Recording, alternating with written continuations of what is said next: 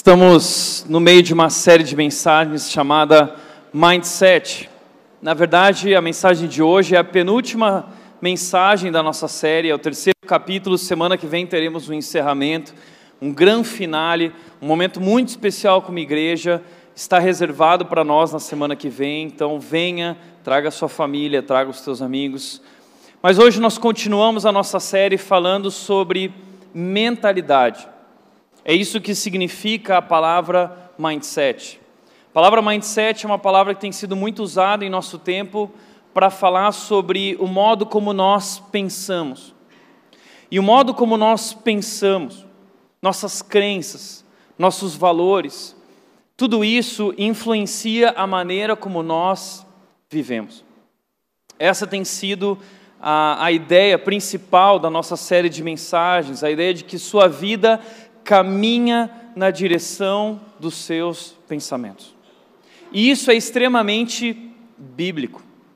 A Bíblia fala que a maneira como nós pensamos, a maneira como nós olhamos para o mundo, a nossa cosmovisão, a lente que nós usamos em nossa mente para julgar, para avaliar, para refletir, para pensar, tudo isso influencia diretamente a qualidade da nossa vida e o destino da nossa vida. Por isso a Bíblia diz que é muito importante cuidar, guardar a nossa mente. Veja o que diz Provérbios, capítulo 4, versículo 23, um texto maravilhoso que diz o seguinte: Acima de tudo, guarde o seu coração, pois a sua vida depende disso, pois ele dirige o rumo de sua vida.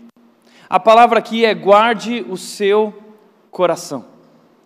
Mas se você for compreender o significado dessa palavra no original, você vai descobrir que coração aqui tem a ver com o nosso ser interior, aquilo que nós somos interiormente.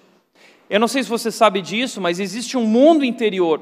O ser humano ele tem uma parte material, o nosso corpo, mas ele tem uma parte imaterial. Aqui guarde o coração se refere a essa parte, guarde essa parte material, guarde o seu mundo interior. E no conceito dessa ideia está a palavra mente, conhecimento, pensamento, consciência. Algumas traduções, inclusive, traduziram guarde o coração como guarde o seu pensamento, pois os pensamentos dirigem nossa vida. Essa ideia aqui. Guarde esse mundo interior, porque a sua vida depende disso.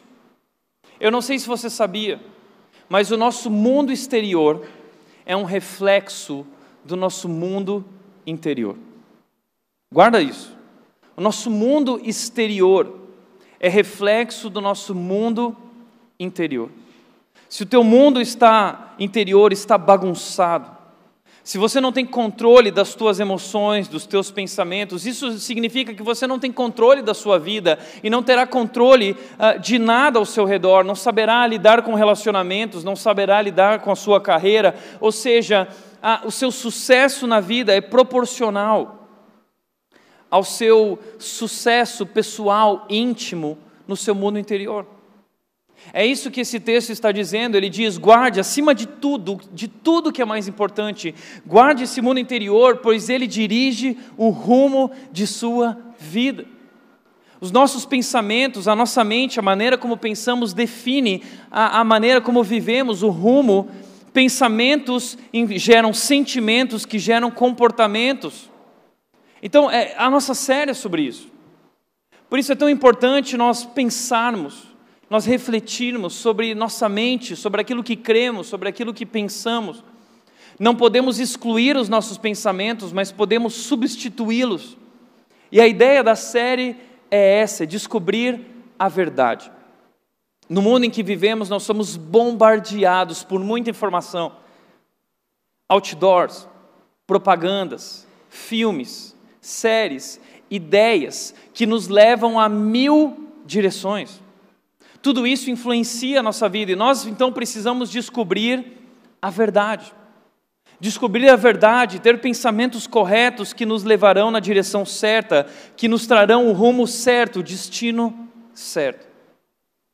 Então hoje eu gostaria de continuar a nossa série falando sobre como gerenciar o nosso mundo interior. Porque a questão é essa: Se o nosso mundo interior é tão importante, o nosso tempo não pensa nisso, nós pensamos muito na casquinha, nós pensamos muito no corpo, nós pensamos muito no mundo exterior, nós gastamos tempo em academia, em crossfit, em corridas, e tudo isso é muito bom, tudo isso é muito bacana, mas o que a Bíblia está dizendo é que existe algo muito mais importante do que a casquinha, existe algo interior e a sua vida depende muito mais disso. Mas a questão é como cuidar disso. Nós sabemos cuidar do corpo, e mesmo sabendo é tão difícil. Mas, como cuidar do mundo interior? Como cuidar da nossa mente? Como cuidar do nosso coração? Como cuidar dos nossos pensamentos? Hoje eu quero trazer quatro dicas muito práticas. Quatro dicas muito práticas de como gerenciar o nosso mundo interior. Nós vamos olhar para a Bíblia e, através dessa reflexão na palavra de Deus, eu quero te trazer quatro princípios para gerenciar e cuidar do teu mundo interior. O primeiro princípio que eu quero trazer é não acredite em tudo o que você sente. Não acredite em tudo que você sente. Jeremias 17, 9 diz: O coração humano é mais enganoso que qualquer coisa e é extremamente perverso, mal. Quem sabe de fato quanto ele é mal? Quem é capaz de compreender o coração e a maldade do coração, essa inclinação que nós temos para o mal?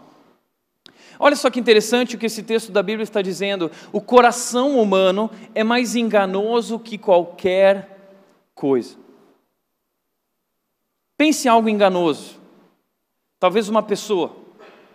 Quando você descobre que uma pessoa é enganosa, você contou algo para ela e ela espalhou para todo mundo. É fofoqueira, é complicado. O que você faz com relação a essas pessoas? Você se afasta. Nós nos afastamos nós não acreditamos em pessoas enganosas.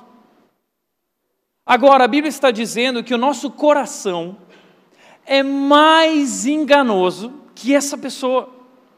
E que nós não podemos acreditar no nosso coração, nós não podemos confiar no nosso coração, porque o nosso coração é enganoso.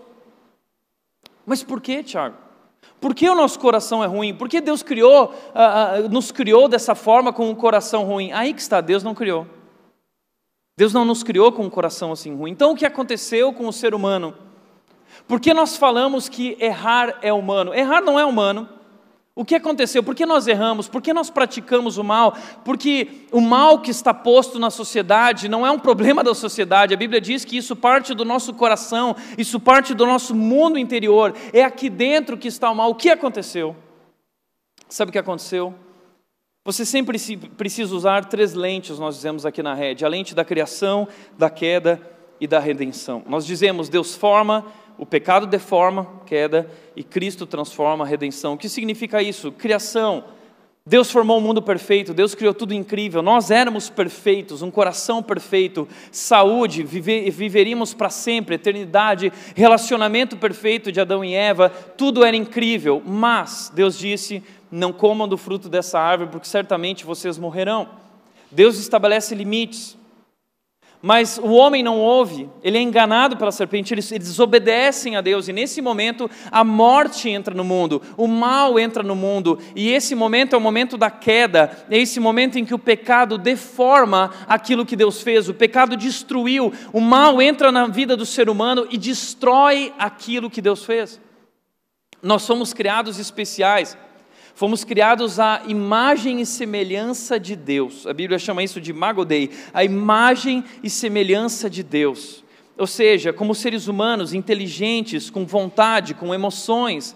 É isso que representa a imagem e semelhança de Deus. Mas quando o pecado entra na nossa vida mal, ele distorce a imagem e semelhança de Deus. A nossa vontade agora não é mais perfeita, ela está inclinada para o mal. A nossa mente agora não funciona direito, ela tem uma inclinação para o mal.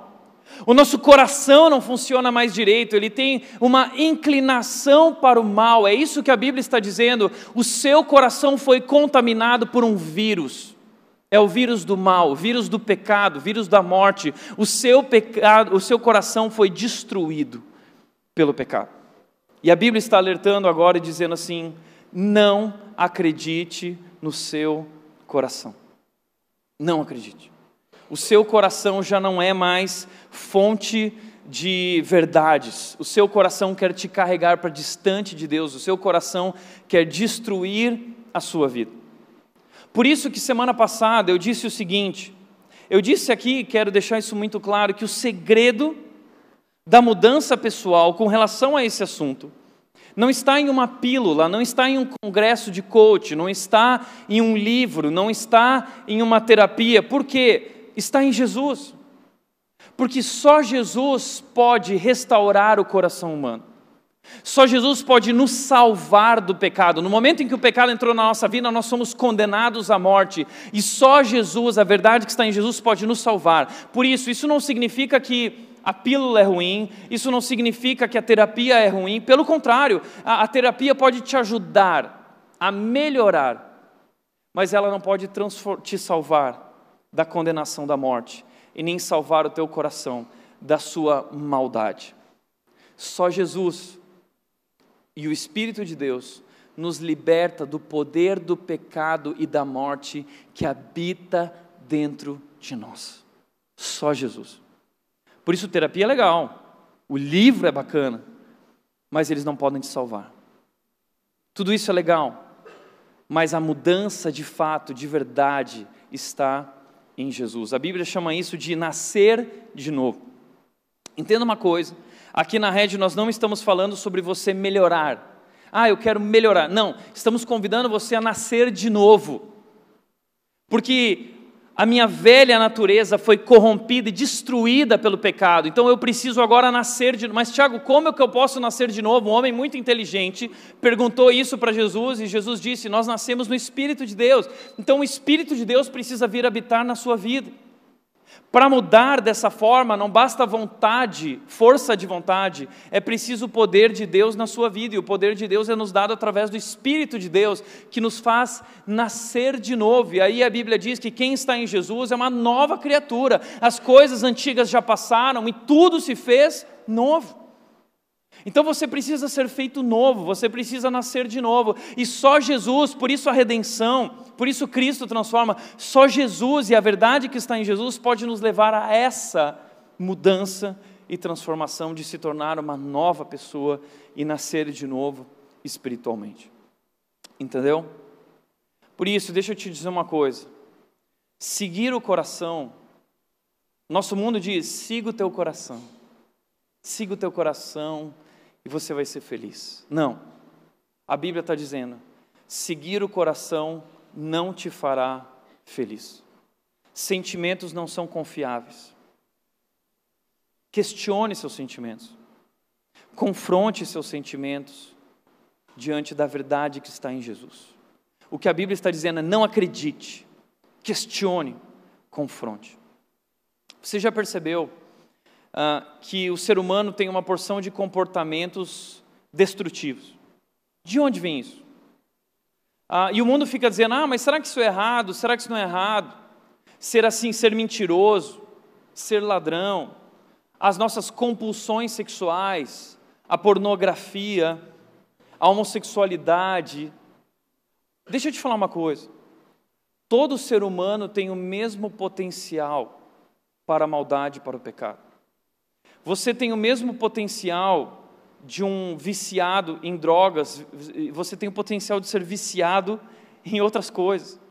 O mal está dentro de nós. Não julgue um homossexual, porque dentro de nós existe o mesmo potencial para o mal e para o pecado, como há no coração de um homossexual. Mas, Tiago, pessoas me perguntam, mas o, a, a, o que é de errado no homossexual? Ele nasceu assim. Existe uma mensagem nossa chamada O que dizer a um amigo homossexual? Procure lá no YouTube. Mas, resumidamente, sabe o que nós queremos dizer o seguinte: uh, primeiro, não existe nenhuma evidência, nenhuma na ciência, na biologia. Os médicos estão estudando, não existe nenhuma de que a pessoa nasce assim. Nenhuma, ok? Agora, de fato, existe uma experiência de que nós vemos crianças que têm uma inclinação. De onde vem isso, Tiago? De onde vem isso? Deixa eu te mostrar algo. A causa suficiente para tudo o que existe de comportamentos destrutivos em nossa vida é o nosso coração pecaminoso, é a nossa natureza pecaminosa. Nosso coração foi distorcido, isso significa que nossos sentimentos foram distorcidos, destruídos, nossa mente, nossos pensamentos foram destruídos. Isso aqui já não funciona mais direito. E se nossos pensamentos agora são distorcidos, nos levam a hábitos distorcidos, práticas distorcidas, sentimentos distorcidos, por isso você não é o que você sente. Você não é o que você sente, você não é aquilo que vem à mente nos seus pensamentos, você precisa descobrir a verdade que está em Jesus, mas a causa suficiente para todos os nossos comportamentos e hábitos destrutivos é o nosso coração pecaminoso, a nossa natureza pecaminosa, que foi afetada pelo pecado e pelo mal, nossa desobediência. Aí depois nós temos influências formativas. Essas influências, ambiente familiar, colegas, circunstâncias, tudo isso, a forma como fomos ensinados por nossos pais, isso nos influencia no nosso comportamento.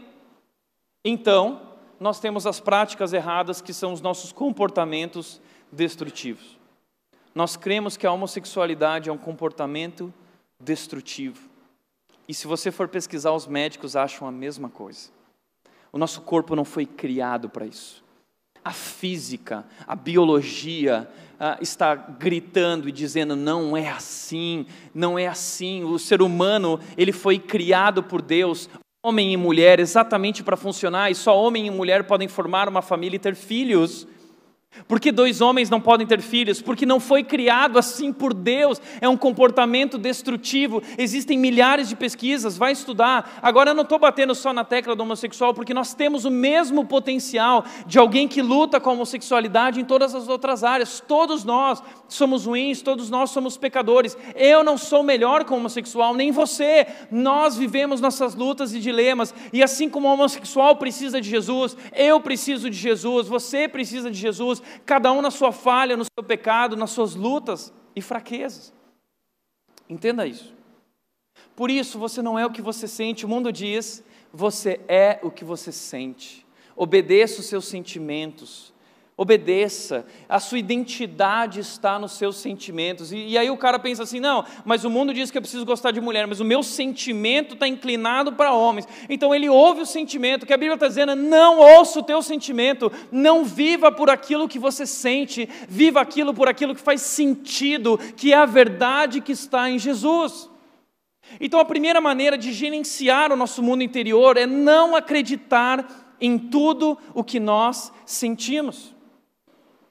Seguir o coração não te fará feliz. Sentimentos não são confiáveis. Questione, confronte eles de acordo com a verdade que está em Jesus. Veja o que Davi fez no Salmo 42, 5. Ele disse: Por que você está tão abatida, ó minha alma? Por que você está tão triste? Por quê? Questionando, confrontando seus sentimentos e trazendo esses sentimentos à verdade, dizendo: Espere em Deus. Deus está com você. Deus está conosco o tempo todo, ainda voltarei a louvá-lo, meu Salvador e o meu Deus, ele se reveste da verdade, porque a verdade nos liberta dos nossos sentimentos destrutivos e enganosos. Se você ler o livro de Salmos, você vai descobrir isso. Os salmistas estão ali o tempo todo é, é, é, confrontando seus sentimentos, eles se sentem mal. No livro de Salmos existe depressão, existe desânimo, Existem fraquezas, existem lutas, mas eles estão o tempo todo questionando os seus pensamentos e sentimentos e trazendo tudo isso à verdade. E aí o salmista ele diz o seguinte, a ideia do salmista é sempre a seguinte: o problema não está em Deus. O problema está em mim, meus sentimentos. Eu preciso trazer, levar meu coração à verdade. Entende isso? Estava conversando com uma psicóloga da igreja essa semana que falou que na psicologia eles chamam de pensamentos automáticos negativos. Pensamentos automáticos negativos. Muitas pessoas sofrem com isso, talvez todo ser humano, por causa do pecado. Por quê? Porque é como se a pessoa ela assumisse uma lente pessimista. Ela olha para a vida com o olhar do desânimo. Ela olha para a vida com o olhar do não vai dar certo. Eu sou um zero à esquerda nunca vai dar certo, é, tudo é ruim, tudo é difícil. É a lente do pessimismo, e a pessoa vai mergulhando na sua amargura, na sua depressão. Pensamentos automáticos negativos, esses pensamentos sempre vêm à nossa mente. Por quê? Ah, existe algo de errado com a gente. Por isso a Bíblia está dizendo: guarde o seu coração, guarde a sua mente, guarde a sua fé, guarde os seus valores, guarde a sua consciência, porque a sua vida depende disso. Então nós precisamos substituir esses pensamentos automáticos negativos pela verdade. Pensamentos não podem ser excluídos, mas eles podem ser substituídos. Então vamos substituir esses pensamentos pela verdade. É o que o salmista faz enquanto ora, é o que outros homens na Bíblia fizeram, é o que nós precisamos fazer: questionar nossos sentimentos, confrontar nossos pensamentos e trazê-los à verdade que está em Deus, que está em Jesus. Como disse a autora então, confronte os sentimentos com a verdade. Como disse a autora do livro As Mentiras em que as Mulheres Acreditam e a Verdade que as Libertam, a, a Nancy DeMoss, esse livro é fantástico. Ah, esse livro é para as mulheres, ok? Mas esse livro é fantástico, eu acredito que nós temos ele para vender ali, tá? Ah, mas veja o que ela diz. Ela diz que, em meio ao passeio de montanha russa, ao qual nossas emoções nos levam às vezes, temos de trazer constantemente a mente e o pensamento de volta à verdade. Nós vivemos uma montanha russa em nossas emoções, que nos levam em direções, em mil direções, mas precisamos trazer nossa mente o nosso pensamento à verdade. O nosso comportamento é moldado por mentiras que nos levam à destruição, que nos levam à morte. Então nós precisamos é, substituir essas mentiras, esses pensamentos incorretos pela verdade que está em Jesus. Por isso, confronte os seus sentimentos com a verdade. Deixa eu te dizer uma coisa, deixa eu te mostrar algo. A verdade é que Deus é bom, quer você sinta que Ele é bom, ou não. A verdade é que Deus ama você, quer você se sinta amado ou não. A verdade é que, pela fé em Jesus, você foi perdoado. Todos os teus pecados foram perdoados, quer você se sinta perdoado ou não. A verdade é que Deus está com você, Ele jamais te deixará. Deus está comigo o tempo todo. Mesmo que eu me sinta sozinho e abandonado, Deus está comigo. Você entendeu? A verdade é essa, mas eu me sinto diferente. Por quê? Porque os nossos sentimentos são enganosos. O coração é mais enganoso que qualquer outra coisa. Então não se prenda no seu coração, nas suas emoções e sentimentos. Agarre-se à verdade que está em Jesus. Segundo lugar, guarde sua mente de lixo. Guarde a sua mente, o seu mundo interior de lixo.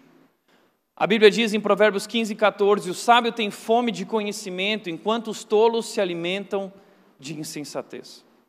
Os tolos se alimentam de insensatez. Sabe aqueles filmes, aquelas séries que tem na, na, na canal de televisão, Você é o que você come? Isso é verdade sobre nós com relação ao nosso mundo interior. Nós somos aquilo que nós consumimos, nós somos aquilo que nós vemos, nós somos aquilo que nós ouvimos. A nossa mente ela é como uma esponja que absorve o ambiente. Se eu colocar uma esponja num copo de água, ela absorve água e só sai água. Se eu colocar na Coca-Cola, ela absorve Coca-Cola e só sai Coca-Cola. Por isso, deixa eu te mostrar o que está acontecendo conosco. Estamos nos alimentando de insensatez. E eu quero convidar aqui um amigo para mostrar isso, ok? Faz de conta que a nossa mente é o Bob Esponja. Nós somos um Bob Esponja. A gente é que nem o Bob Esponja. Que absorve, como esponja, a gente absorve tudo que está ao nosso redor. E o que está posto ao nosso redor? Nós temos as redes sociais, temos Facebook, nós temos Netflix, nós temos YouTube, nós temos Instagram, nós temos WhatsApp, nós temos a Globo, ah, nós temos diversos sites, nós temos conversas com amigos, nós temos ambientes em que vivemos, nós temos tudo isso ao nosso redor. E estamos vivendo essa vida. Netflix, quantas séries estão sendo lançadas que trazem mentiras, comportamentos errados, e o mundo dizendo, está certo vive assim. O que você acha que isso está fazendo? Isso está moldando a forma de pensar. E isso vai de encontro com o nosso. Por que, é tão fácil? Por que, é tão bom? Porque vai de encontro com o sentimento que é enganoso. O nosso sentimento é enganoso. Aí vem o mundo e diz assim: viva nessa direção, curte a vida, é fácil, vai, entra nessa onda, não diga não para si mesmo, não se reprima. Por isso que é tão bom. Mas a nossa vida, nós somos chamados para viver a contracultura, por isso é tão difícil. A Bíblia diz que o caminho que conduz à perdição é largo, mas o caminho que conduz à vida é estreito. Então é difícil. A nossa fé, ela vai contra tudo que o mundo acredita. A nossa fé, a palavra de Deus, ofende o mundo. Ofende o Netflix. Ofende o Facebook. Ofende teus amigos. A verdade ofende. Mas Jesus Cristo veio dizer: Eu não vim para ofender, para julgar, para condenar você, eu vim para te salvar, porque essa é a verdade, e só a verdade nos salva. Mas Netflix está cheio de mentiras. O conteúdo no Netflix, eu e a Nath, a gente fica apavorado. Qualquer sériezinho que você vai assistir é sexo, sexo, é pornografia, é, é, é, é, homossexualidade, é desobediência aos pais, é um padrão de vida dessa forma, é dinheiro, dinheiro, ganhar dinheiro.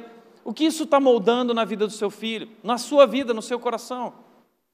Aí nós temos acesso a YouTube, os youtubers as influências que vêm do YouTube, Instagram, você fica olhando o Instagram e se comparando o tempo todo. Você já parou para pensar nisso? Às vezes você vai dormir, tá tudo bem, está feliz. Aí você abre o Instagram, vai dar aquela última olhadinha. Aí você vê a fulana. Ela está viajando num cruzeiro. Tirando fotinho maravilhoso. E você tem que acordar às seis horas da manhã. E aí pior, você vê que a fulana emagreceu. E ela entrou naquele biquininho tal, tirou uma foto e você está alguns quilos acima e automaticamente te vem um sentimento de quê? Um sentimento de angústia. Já percebeu isso? Uma angústia. Nossa, você nem sabe o que está acontecendo, sei lá, bate uma tristeza, né? Porque você está se comparando. Nós temos que ter cuidado com isso. Você fica o tempo todo entrando no Instagram, olhando essas pessoas que têm um corpo perfeito, que cultuam o corpo que vivem fazendo viagens perfeitas. Sabe o que a pessoa faz? Ela faz uma viagem, tira milhões de fotos e passa o resto do ano postando as fotos. E aí você fica lá, oh, minha vida é miserável, entra em depressão. Aí você vai lá e segue o Alok. Né? Aí você vê o Alok casando no Cristo Redentor com aquela mulher. Né? Aí ele sai de jatinho e vai passar lua de mel nas Maldivas. Os dois bonitão lá e você fica olhando para sua vida e fala assim: minha vida é um lixo. Mas, pare de se comparar. Pare de ficar se alimentando dessas coisas. Você entende que isso está moldando a nossa vida, o nosso comportamento? E aí você só começa a pensar em corpo perfeito, você só começa a pensar em, em tomar aquilo, tomar isso, porque eu preciso disso, uma geração imediatista, essas preocupações. É, eu não estou dizendo que isso é errado, mas eu estou dizendo que está demais que isso pode se tornar demais, excessivo, é perigoso. O WhatsApp, nossas conversas por WhatsApp. Uh, a Globo eu não preciso nem comentar, né? A Globo é de fato um lixo, um lixo. Então, gente, nós estamos absorvendo tudo isso. Agora, interessante é o que o pastor John Piper disse. Ele disse o seguinte: uma das maiores utilidades das redes sociais será provar no último dia quando Jesus voltar, que a falta de oração não era por falta de tempo. É. A nossa falta de ler a Bíblia, a nossa falta de orar, a nossa falta de tempo com Deus, a nossa falta de investir nas coisas de Deus não é por falta de tempo. Tempo a gente tem de sobra.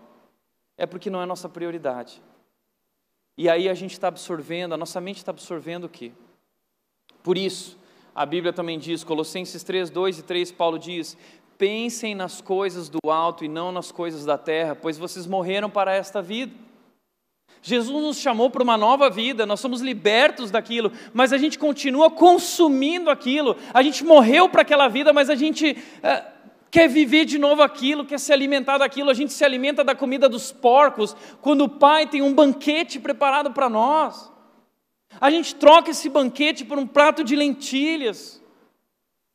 A Bíblia está dizendo: pensem nas coisas do alto, porque encham sua vida, encham o seu mundo interior dessas maravilhas, dessas bênçãos, desses presentes que Deus concedeu para vocês, uma vida abundante, mas vocês voltam para a comida dos porcos, por quê? Então pensem nas coisas do alto. Agora, o que significa pensar nas coisas do alto? Ah, o Tiago mandou pensar nas coisas do alto, então você está lá no trabalho e você começa a imaginar um coral de anjos.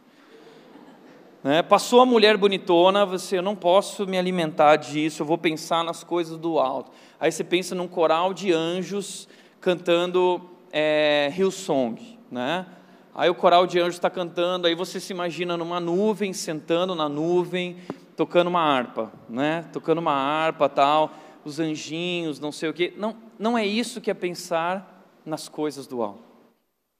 Pensar nas coisas do alto é pensar aquilo que Deus pensa é me revestir com os valores que pertencem a Deus, aquilo que agrada a Deus, a vida que está em Deus e tudo que condiz com essa vida que está em Deus. É eu pensar na justiça, é eu pensar em tudo que é puro, que é bom, que é agradável. Você está entendendo? É, é, é pensar nas coisas de Deus, aprender a pensar como Deus, aprender a pensar como Jesus. É isso que Deus quer.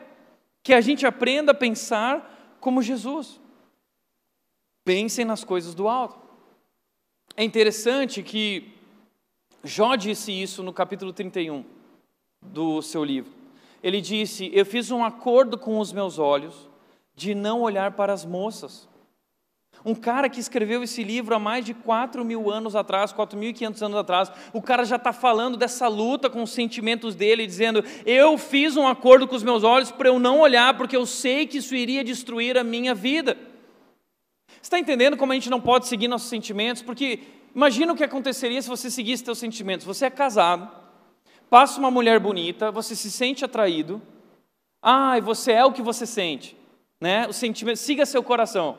Se for seguir seu coração, você vai entrar numa adultério, você vai entrar numa fria. A Bíblia é contra isso. Você precisa se guardar no teu casamento.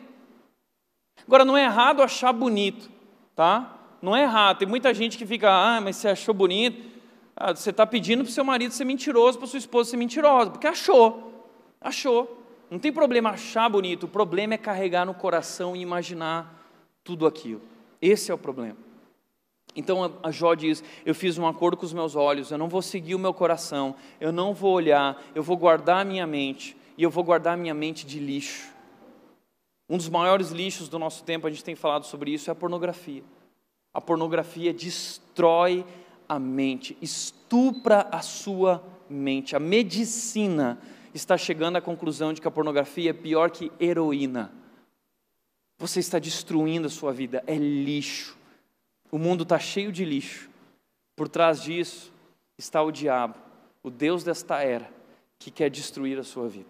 E sabe que teus sentimentos estão inclinados nessa direção. Guarde sua mente de lixo e coloque a sua atenção nas coisas de Deus. Por isso, como colocar a atenção nas coisas de Deus? Eu diria, renove a sua mente com a palavra todos os dias. Renove sua mente todos os dias com a palavra de Deus. O Salmo 1, versículos 1 e 2 diz: Como é feliz aquele que sua satisfação está na lei do Senhor e nessa lei medita dia e noite. Como é feliz. E a ideia aqui do texto é, é aquele que não ouve o conselho dos ímpios, que não se assenta na roda dos escarnecedores, nem está entre os zombadores. Não, ele não, não se deixa influenciar por essa cultura, ele se protege e ele, ele ouve a palavra, ele olha para a palavra, ele caminha com a palavra, ele se reveste da palavra de Deus. A Bíblia diz: como é feliz! Como é feliz! Está aí o segredo da felicidade, sabe qual é? É olhar para a palavra de Deus e, e renovar a minha mente com a verdade Existem muitas mentiras que nós acreditamos, mas a palavra de Deus nos liberta dessas mentiras e nos mostra a verdade. A felicidade está na verdade, não em seguir o teu coração. Por isso, a palavra de Deus é tão importante para nós, mas damos tão pouca atenção para ela. Nós nunca tivemos a palavra de Deus tão próxima de nós.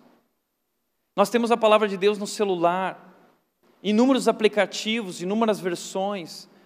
Nós temos acesso à palavra de Deus o tempo todo, temos até acesso aos originais, o grego, o hebraico, a gente tem tudo, mas a gente não usa. Na época do Antigo Testamento, eles não tinham acesso à palavra, nessa época eles não tinham acesso, eram papiros. Papiros e papiros, um livro, eram inúmeros papiros, tinham que carregar numa carruagem um livro. Ninguém tinha acesso a isso, nem tinha dinheiro para isso. Sabe como eles faziam? Era oral. Eles passavam, olha, a Bíblia diz, eles iam memorizando. Eles iam memorizando porque era a única forma de levar a palavra de Deus junto. Era a única forma, então eles memorizavam. Como disse o salmista, guardo no coração, Salmo 119, versículo 11: guardo no coração as tuas palavras para não pecar contra ti, para não esquecer da tua lei, para não esquecer quem tu és, a vida que tu tens para mim, o que é certo, o que é errado, eu guardo no coração, porque não tinha outro jeito. Mas hoje nós podemos levar a Bíblia e várias versões da Bíblia, e devocional, e aplicativos, e tudo. A gente pode levar mensagem, tudo isso está no celular, na palma da nossa mão, e a gente não usa, porque a gente está no Facebook, a gente está no Instagram, a gente está no YouTube, perdendo nosso tempo e enchendo a nossa mente de lixo. Mas a gente precisa começar a fazer como esse cara, dia e noite, contato com a Bíblia, porque a gente vai se perdendo no meio desse mundo essas demandas, esse bombardeio de informações. Uma estatística, me mostraram uma estatística que nós em um dia temos acesso a mais informação do que as pessoas tinham em um ano na década de 50. O que eles aprendiam em um ano, tinham de informação em um ano na década de 50, nós temos em um dia. É por isso que Augusto Cury tem falado muito sobre essa síndrome do pensamento acelerado. O que está acontecendo? É muita informação, nosso cérebro está fundindo com tudo isso. Então nós precisamos romper e precisamos olhar para a palavra e se encher da palavra. Como a gente faz isso? Primeiro, ler. Leia a palavra. Leia a palavra o tempo todo. Existem devocionais, você pode pegar o seu celular, existe a YouVersion. Lá tem várias versões da Bíblia, lá tem planos de leitura bíblica. Você pode pegar um plano de leitura bíblica e começar a acompanhar. Ele vai te mandar avisos, ele vai te mandar é, notificações, ele vai te lembrar. Você pode fazer um plano de leitura bíblica junto com a sua esposa. Tem devocionais lá, Inimigos do Coração do Andy Stanley. Tem outros devocionais. Você pode fazer esse plano de leitura, mandar um convite para tua esposa no celular dela. Vocês podem fazer isso juntos, ou seja, nós temos tudo, basta ler. Vá ler a Bíblia, tem versões fáceis de ler, de entender. E deixa eu te dizer uma coisa: não vive essa pressão de ter que ler a Bíblia toda, tá? É legal ler a Bíblia toda, não tem nada de errado nisso. Mas a questão não é ler a Bíblia toda, a questão é ler. A questão é ler, não importa quanto, mas como.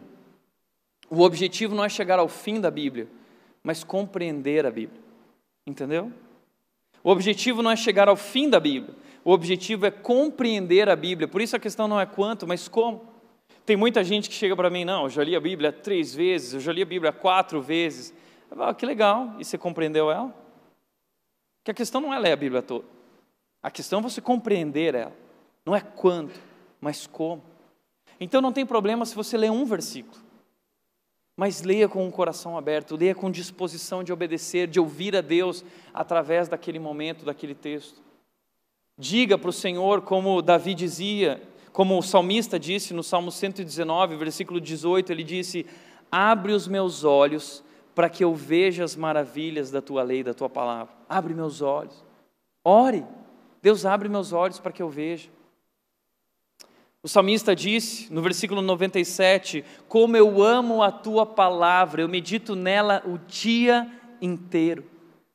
Então faça isso, leia não apenas leia, mas ouça. Aí o version, por exemplo, você pode pegar um, trecho da Bíblia lá e botar ouvir. Você está indo para São Paulo e no carro você vai ouvindo a palavra de Deus, isso vai renovando a tua mente, isso vai te enchendo interiormente, no seu mundo interior, de coisas boas, a verdade que está em Jesus. Ouça, ouça mensagens de pastores, ouça as mensagens da rede, estão todas no YouTube. Ouça, ouça, ouça. Estude, não apenas leia, não apenas ouça, mas estude. Ah, pegue, compre uma Bíblia de estudo, vai te ajudar a estudar a Bíblia, ferramentas, explicações do texto, uma Bíblia de estudo, vá para o Google, vá comprar livros, vá estudar, isso vai te levar a, a encontrar as maravilhas que estão na palavra. Na palavra de Deus existem tesouros escondidos. Também escreva, essa é uma outra maneira de guardar, escreva, porque a gente esquece. Tudo aquilo que a gente não escreve, a gente esquece dentro de 42 horas, dizem as pesquisas, ou 75 horas. Depois de três dias você vai esquecer tudo que eu falei. Dois dias no máximo você esquece tudo. Talvez tem gente que esquece em uma hora. Então sabe o que você faz? Escreve. Tem gente que está aí anotando. Tem gente que está aí com o bloco de anotações do celular e está anotando ali, ó, sabe por quê? Depois você em contato com isso, aquilo que você repete, a mente retém. Tudo aquilo que você repete, a mente retém. Então, escreva e repita, e veja, e leia, estude.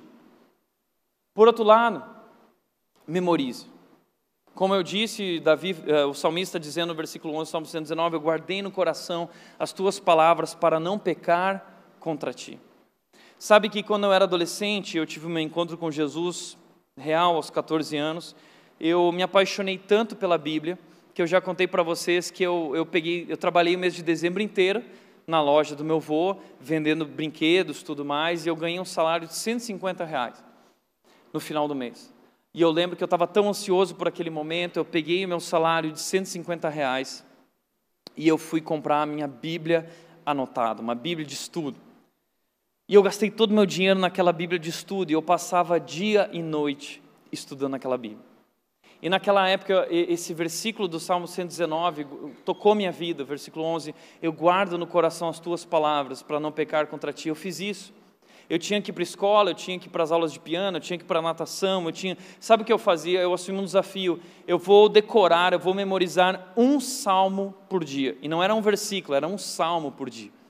Então eu fui decorando todos os salmos e assim eu fui é, expandindo a minha mente. E eu fui decorando, e todos os dias, quando eu ia para a aula, eu ia recitando todos os salmos, os salmos, os salmos, os salmos. Foi assim que eu fiz. E isso foi me guardando. Em muitos momentos que eu estava triste, a palavra de Deus, os salmos vinham à minha mente, eu questionava os meus sentimentos e eu voltava à verdade. Por exemplo, o Salmo 46, 10. Aquietai-vos e sabei que eu sou Deus aquietai-vos e sabei que eu sou Deus. E muitas vezes eu estava andando e a minha mente borbulhando, brá, brá, pensamentos, vai dar tudo errado, Tiago, isso tal, não vai dar certo, ah, Deus não está com você, Deus não te ama, ah, não sei o que, as crises, ansiedade, borbulhando, borbulhando, de repente, bum, aquietai-vos, eu lembrava, e sabei que eu sou Deus. E aí eu assumia, puxa, peraí, Deus está comigo, Deus é bom, Deus está no controle, Deus está pedindo para eu parar de ficar ansioso, e eu vou assumir esse desafio, eu vou ficar tranquilo. Você entende isso? Enquanto eu estava andando, eu estava pensando na palavra de Deus, é isso que nós somos chamados a fazer, mas você não vai fazer isso enquanto você não trouxer a palavra para dentro do seu coração. Por isso, memorize a palavra, não para ficar se aparecendo para as pessoas, mas memorize a palavra, porque isso vai te ajudar no teu desenvolvimento, no teu crescimento espiritual, no teu crescimento pessoal. A sua maturidade espiritual é proporcional à sua intimidade com a palavra de Deus. Guarda isso, a sua maturidade espiritual é proporcional à sua intimidade com a palavra de Deus. E mais, se você começar a praticar isso, você vai ver que você vai crescer como ser humano. Você vai estar pronto para a prova. Na escola era assim, a galera falava assim, Tiago, você tem pacto com o demônio, cara? Porque eu lia a matéria 30 minutos antes da prova e tirava a melhor nota da turma, porque não era uma questão de inteligência, era uma questão de que eu tinha exercitado a minha mente de tal forma que eu era capaz de, de memorizar um conteúdo imediatamente. É isso. Está vendo como a gente tem esse poder? A palavra de Deus pode transformar a nossa vida. Ande com a palavra de Deus no seu coração. Isso vai te ajudar. Por último, exercite-se espiritualmente. 1 Timóteo 4,8 diz: O exercício físico tem algum valor, mas exercitar-se na devoção é muito melhor, pois promete benefícios não apenas nesta vida, mas também na vida futura. O exercício físico tem algum valor, mas exercitar-se na devoção é muito melhor. Bom, estamos vivendo o tempo do exercício físico. Nunca houveram tantas academias, nunca houveram tantos crossfits, nunca houveram tantos personal trainers, nunca houveram tantos médicos relacionados a, a esse negócio. E tudo isso é bom, não é? É muito bom. É bom ir para o parque. É bom ir para a academia. Não é bom na hora. Eu, eu não gosto de ir para a academia. Eu vou para a academia 6 e 15, 6 e meia da manhã e para mim eu não gosto. Mas quando eu saio da academia, os benefícios, o sentimento, a vitória, a... isso muda o meu dia. Isso muda o meu dia. Existe um livro que foi lançado recentemente chamado Milagre da Manhã. Não é um livro cristão, nem sei se você deve perder o seu tempo lendo, porque tem coisas boas, mas tem muitas coisas que não são boas, você precisa ter critério e filtros para ler esse livro. Mas o livro está explodindo, está entre o best-seller mais vendido, Milagre da Manhã, mostrando que as primeiras horas do dia são determinantes para o restante do dia. E é verdade isso, você vai para a academia e você sai com mais disposição. E aí você faz devocional, a meditação, silêncio, abre a palavra de Deus, você ora. Isso muda o seu dia. Então, da mesma forma como o exercício físico é proveitoso, e você sabe dos benefícios de cuidar do seu corpo, o que a Bíblia está dizendo não é que o exercício físico é ruim, o que ela está dizendo é: se comparar o cuidado com o mundo exterior, com o cuidado do mundo interior, não tem comparação. Porque cuidar do mundo interior é muito mais importante, a sua vida depende muito mais disso, e existem benefícios para agora e benefícios para a eternidade. Então, exercício é físico é bom, mas existe algo muito melhor. Você precisa de um coach de mundo interior, de palavra de Deus, você precisa de um pastor, você precisa de um mentor, você precisa de alguém para te discipular na palavra de Deus, isso é muito mais importante. Exercitar-se espiritualmente. Você já sabe de cor todos os exercícios do crossfit, mas e os exercícios espirituais? O que adianta ter um corpo tão bonito e ser vazio? Não é sobre isso. Deus está te chamando para ser cheio dEle e para ter vida dentro de você, a vida abundante. E quanto mais cheio dele, mais cheio de amor, mais cheio de alegria, mais cheio de paz. Está entendendo? É bom o exercício físico, mas isso aqui é muito melhor. É o que nós buscamos, é o que nós precisamos. Então, exercite-se espiritualmente, exercitar-se na devoção é muito melhor, muitos mais benefícios. Vá praticar isso, inscreva-se na academia de Deus. É muito mais barato que a Smart Fit. É de graça. É de graça. E sabe o que acontece? Deixa eu te contar uma coisa. Às vezes você vai em umas academias a Smart Fit agora está mudando, ah, você vai na academia e o instrutor não está lá do teu lado, está atendendo um monte de gente. O exercício espiritual é o único exercício em que nós temos um personal junto com a gente o tempo todo focado na gente. Deus está conosco. Enquanto você está lendo a palavra, olha isso. O único livro que nós lemos com o autor do lado é a Bíblia. A gente está lendo a Bíblia e o autor está do lado, nos ensinando. Sabe o que eu quis dizer aqui, Tiago? Eu quis dizer isso, você precisa, eu estou aqui com você. A gente lê a Bíblia, Deus está do nosso lado, Ele nos ensina. Quatro práticas espirituais. A primeira é meditação. O que, que é isso? Silêncio, oração e leitura bíblica. A meditação é tão importante, a Bíblia já dizia Agora virou moda a meditação, mas eu não estou falando só da meditação comum, eu estou falando da meditação na palavra. É meditar, não é medeitar, tá? Porque tem gente que vai ler a Bíblia na hora de dormir. Ah, eu vou medeitar. Não é medeitar, é meditar. Por isso, às vezes, de manhã é melhor, porque você passa o dia inteiro ruminando, trabalhando, refletindo naquilo. Meditação, leitura bíblica, oração, palavra, se encontrar com Deus. Encontre Deus através da Sua palavra. Deus se revela na palavra. Encontre Deus na Sua palavra. Outra prática. Ah, encontro que nos olhos abra os olhos da alma. Adoração. Como é bom vir aqui na rede e adorar esse Deus maravilhoso. A gente sai daqui cheio não é? A sensação que eu tenho às vezes é que eu saio daqui explodindo, eu estou lá no carro e eu ainda estou agitado. Eu falo para a Nath: Uau, amor, que noite maravilhosa, que dia maravilhoso, adorando a Deus, ouvindo sobre quem Deus é. Uau, eu saio daqui inspirado, a minha semana é diferente. Mas isso não precisa parar aqui. Você pode continuar na segunda-feira. Você pode acordar de manhã, como eu faço, eu acordo de manhã, eu vou para o trabalho, eu ligo a música e eu começo a adorar a Deus. E eu começo a adorar a Deus, Tu és digno, Deus, Tu és o meu Deus. Tu estás comigo, Teu amor sobre mim. E sabe o que isso faz? A adoração é uma experiência que nos coloca diante do trono de Deus.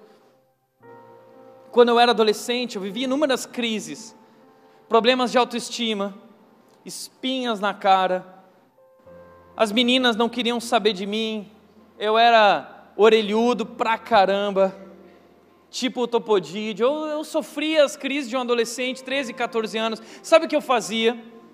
Eu tinha um encontro com Deus todos os dias, 5 e meia da manhã.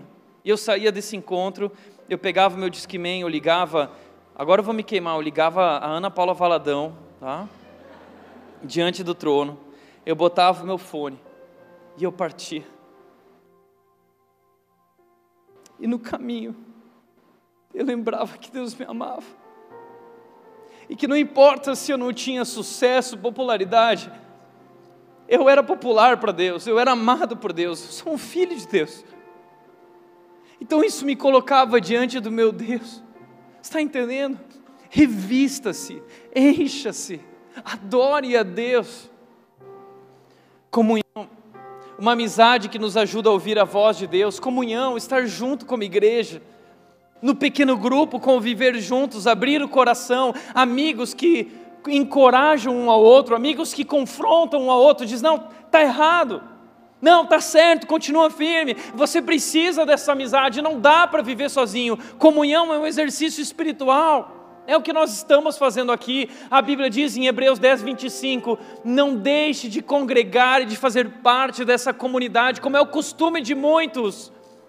Mas encorajem-se conforme se aproximam do dia, ou seja, o dia está chegando, Jesus está voltando, e não são dias fáceis, a Bíblia diz que seriam dias difíceis, terríveis, então vamos nos unir, juntos nós somos mais fortes, juntos nós somos melhores, vamos caminhar juntos, com força, com fé, com coragem.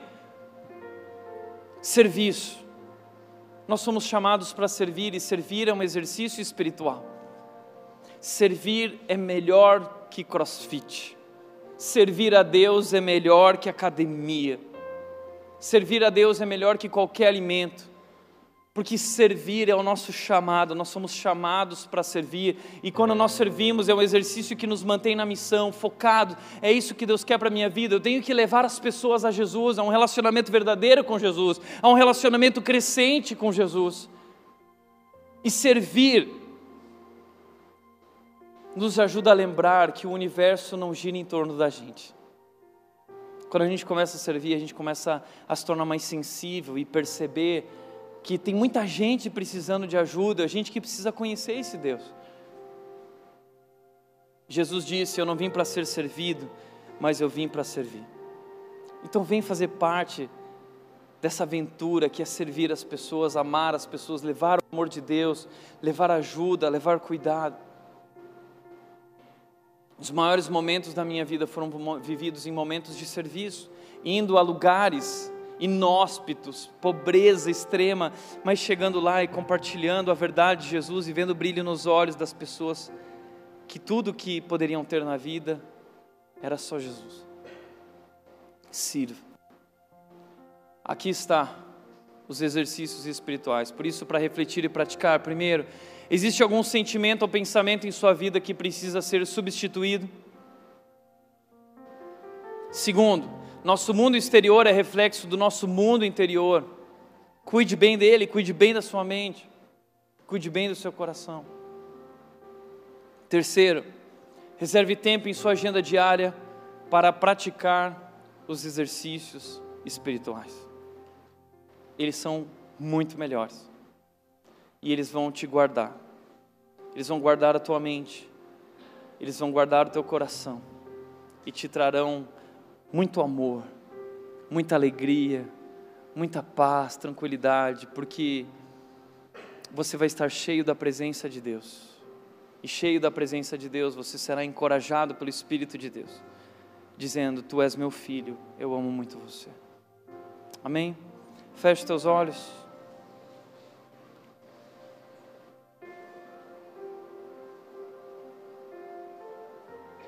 Cuide do seu mundo interior.